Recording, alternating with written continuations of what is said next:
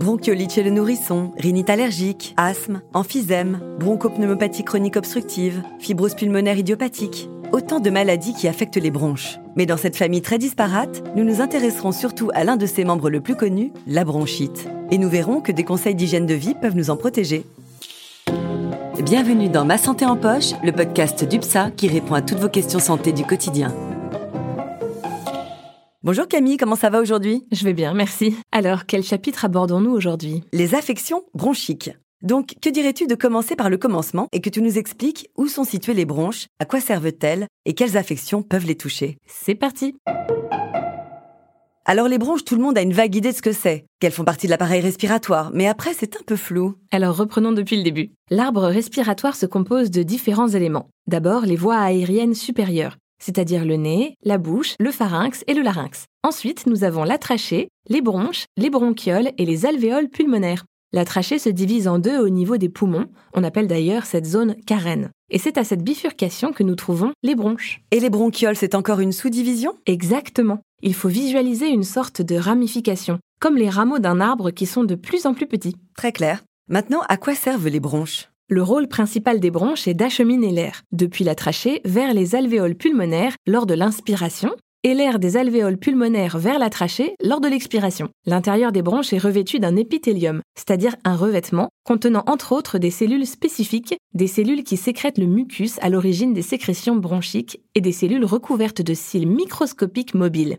L'ensemble des cils recouverts de mucus forme le tapis mucociliaire, qui est l'un des principaux systèmes de protection des poumons. Ce tapis mucociliaire fonctionne à la manière d'un tapis roulant pour rejeter vers l'extérieur les poussières ou les agents infectieux inhalés, mais aussi des débris de cellules digérées par les cellules immunitaires. Passons donc aux affections qui touchent les bronches et commençons par la bronchite. Oui, c'est effectivement la maladie des bronches la plus fréquente et particulièrement en hiver. Il s'agit d'une inflammation, généralement causée par des virus, notamment le virus influenza ou encore le rhinovirus qui attaque les voies respiratoires. Quels sont les premiers symptômes de la bronchite? Bien souvent, la bronchite aiguë commence par une toux sèche, puis la toux devient grasse, notamment le matin. D'autres symptômes peuvent se manifester, fièvre, maux de tête et de gorge, rhume, sinusite. Elle peut également être associée à une trachéite, c'est-à-dire une inflammation infectieuse de la muqueuse qui tapisse la trachée, provoquant des sensations de brûlure lors de l'inspiration. Et peut-il y avoir des complications? Eh bien, lorsque la muqueuse est irritée, elle devient également plus vulnérable. D'autres pathogènes peuvent s'installer et provoquer une surinfection. Chez les personnes âgées ou celles dont le système immunitaire est affaibli, la bronchite aiguë peut évoluer en pneumonie, une infection bactérienne qui touche les poumons. Et dans quel cas suspecte-t-on une pneumonie? Lorsque la toux s'accompagne d'une forte fièvre, et ce durant plus de 48 heures. On peut suspecter une pneumonie. Et dans ce cas, il faut prendre rendez-vous avec son médecin afin qu'il pose le bon diagnostic et vous propose le traitement adapté. Bon, et as-tu des conseils pour nous soulager? Oui, je ne suis pas du genre à vous laisser souffrir en silence.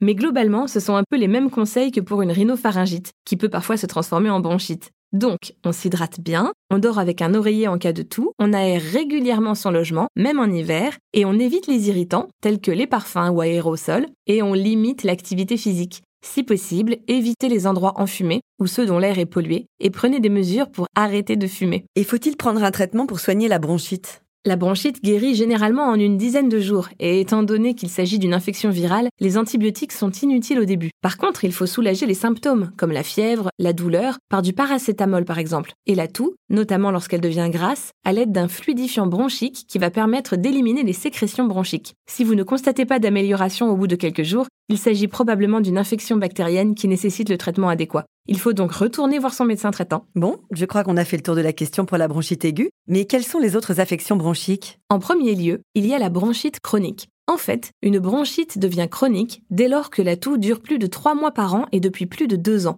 Et si ces épisodes de toux se répètent, c'est parce que l'inflammation est toujours présente. Et pourquoi est-elle toujours présente? Eh bien, soyons clairs, la bronchite chronique est essentiellement due au tabagisme. Si l'inflammation persiste, c'est que la personne est encore exposée à des substances toxiques comme le tabac. La bronchite chronique peut alors évoluer en bronchopneumopathie chronique obstructive. Et il s'agit vraiment d'une maladie invalidante, où la personne a du mal à respirer parce que les parois des bronches s'épaississent, produisent plus de mucus, et le calibre des voies respiratoires est diminué, d'où l'obstruction. Une dernière question, Camille. La bronchiolite, c'est aussi une affection bronchique? Oui. Là aussi, il s'agit d'une inflammation d'origine virale, mais des bronchioles cette fois, qui, comme je l'ai expliqué tout à l'heure, sont l'extrémité, la ramification terminale des bronches. Elle touche les enfants de moins de 2 ans. Mais à quoi est-elle due? Il s'agit du virus respiratoire syncytial. La bronchiolite présente les mêmes symptômes qu'un rhume, c'est-à-dire une légère toux, le nez qui se bouche ou coule, de la fièvre, et disparaît entre 5 et 10 jours. Beaucoup de personnes transportent le virus sans le savoir, mais la bronchiolite est très contagieuse. Et quand faut-il s'inquiéter? Si votre enfant présente une gêne respiratoire ou s'il a des difficultés pour manger, consultez rapidement votre médecin afin qu'il prescrive le traitement ou les soins nécessaires. C'est noté. Et peut-on prévenir ou tout du moins limiter la propagation du virus? Eh bien oui, ma chère Sandra, en appliquant ces fameux gestes barrières que nous connaissons désormais sur le bout des doigts. Donc, on porte un masque si on est malade, on se lave les mains régulièrement, et particulièrement avant de s'occuper de son enfant, et on se couvre la bouche en cas de toux pour ne pas contaminer les autres. Exactement. Pensez également à aérer régulièrement votre intérieur, au moins 10 minutes par jour, et laver biberon, doudou et autres jouets. Merci Camille pour toutes ces explications. En résumé, les affections bronchiques sont nombreuses et se caractérisent par une inflammation du système respiratoire. Pour autant, elles n'ont pas les mêmes causes. Certaines sont aiguës, comme la bronchite aiguë qui disparaît généralement en une dizaine de jours et nécessite un traitement essentiellement symptomatique. Et si les symptômes de la bronchite aiguë persistent, il peut alors s'agir d'une surinfection bactérienne, comme la pneumonie, qui nécessite un traitement particulier que votre médecin traitant pourra vous indiquer. Il faut être vigilant car sans l'hygiène de vie adéquate et sans traitement adapté, la bronchite aiguë peut se transformer en bronchite chronique et éventuellement évoluer en bronchopneumopathie chronique obstructive. Bien résumé Merci à toi et à bientôt. Merci encore de nous avoir écoutés. N'hésitez pas à partager notre podcast et à le noter sur les applications. À bientôt pour un nouvel épisode de Ma santé en poche.